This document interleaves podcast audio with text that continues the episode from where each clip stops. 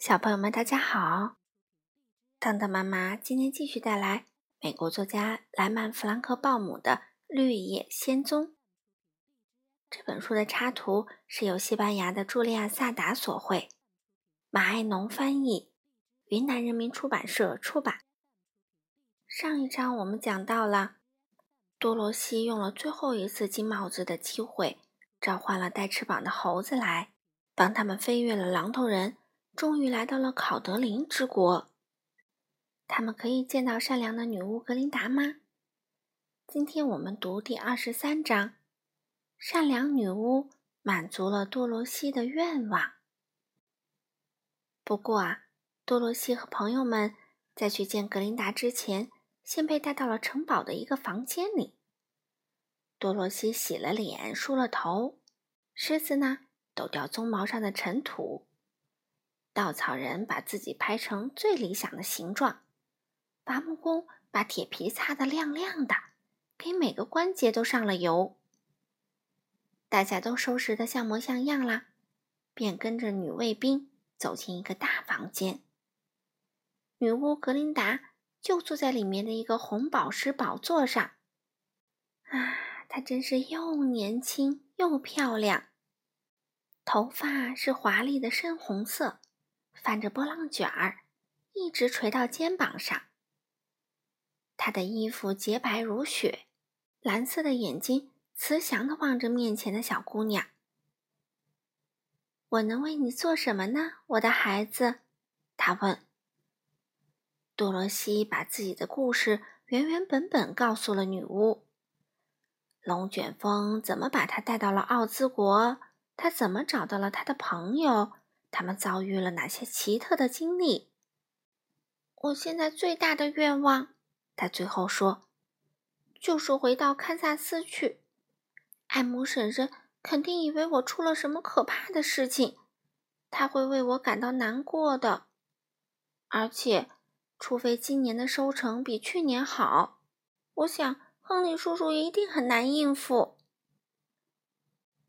格琳达探身亲了亲心地善良的小姑娘扬起的可爱脸蛋儿，祝福你可贵的心灵。她说：“我想我可以告诉你怎么返回堪萨斯。”她接着又说：“但你必须先把金帽子给我。”啊，非常愿意！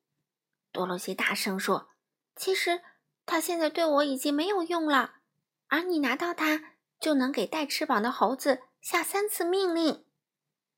嗯，我想我正好需要他们为我效劳三次。格琳达微笑着回答。多罗西把金帽子给了女巫。女巫对稻草人说：“多罗西离开我们之后，你做什么呢？”“嗯，我就回绿宝石城去。”稻草人回答。奥兹让我当那里的统治者，人们都很喜欢我。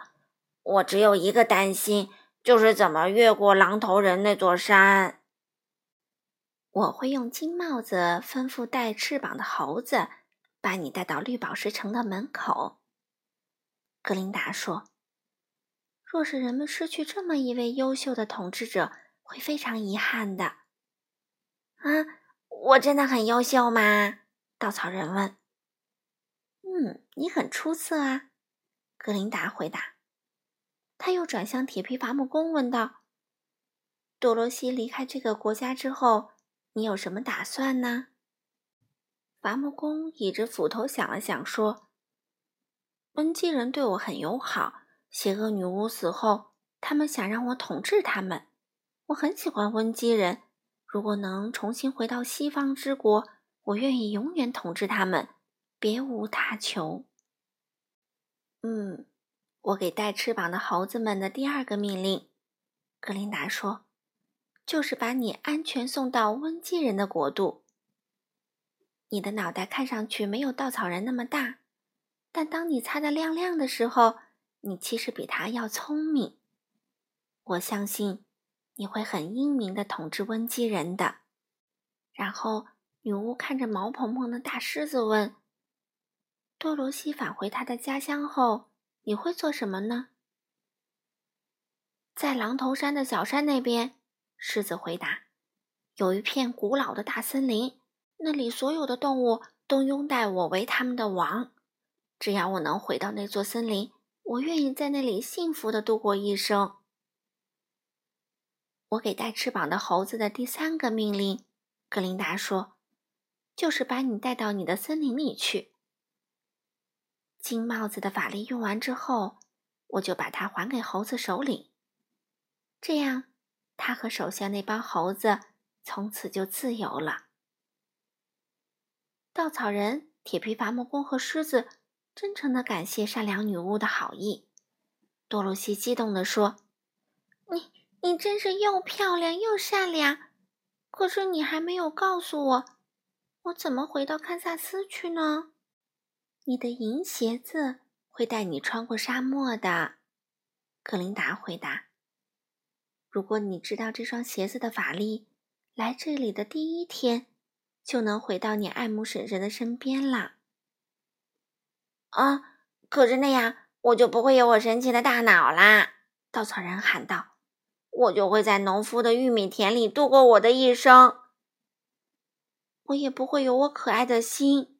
铁皮伐木工说：“我就会站在林子里生锈，直到世界的末日。”我就会一辈子当个胆小鬼，狮子大声说：“森林里没有一个野兽会对我好声好气的说话。”嗯，这倒是真的，多罗西说：“我真高兴能够帮助这些好朋友，但现在他们每个人都得到了自己最想要的东西，而且每个人都幸福的有个王国可以统治。我想。”我还是回堪萨斯去吧。这双银鞋子具有神奇的法力，善良的女巫说。其中最奇特的就是，你只需跨三步，他们就能把你带到世界上的任何地方。你把两个鞋跟碰三下，然后命令鞋子把你带到你想去的地方。如果是这样，小女孩开心地说。我就请他们立刻把我带回堪萨斯。他用胳膊搂住狮子的脖子，亲亲它，温柔地拍拍它的大脑袋。他又亲了亲铁皮伐木工，他正哭得伤心呢。这对他的关节来说是很危险的。多罗西没有亲吻稻草人那张画出来的脸，而是抱了抱他软绵绵的、塞满稻草的身体。多罗西发现自己哭了，因为跟心爱的朋友分别真是太痛苦了。善良的格琳达从她的红宝石宝座上走下来，亲了亲小姑娘作为告别。多罗西感谢格琳达对她和朋友们表示出的所有好意，然后多罗西郑重地抱起托托，最后。又说了一句告别的话，便把两只鞋子的后跟碰了三下，说道：“带我回爱慕婶婶家吧。”立刻，他就在空中旋转起来，速度快极了。他只能看见和感觉到耳边呼啸而过的风。银鞋子只跨出三步就停下了，停得太突然了。多罗西在草地上翻滚了几下。不知道自己在什么地方。终于，他坐起来打量四周。天哪！他叫道。他就坐在宽阔的堪萨斯大草原上，面前正是龙卷风刮走旧房子后，亨利叔叔新建的农舍。亨利叔叔正在牲口棚里挤奶，托托从多罗西怀里窜出来，直朝牲口棚跑去，一边汪汪的大叫。多罗西站起来，发现自己脚上只穿着长袜。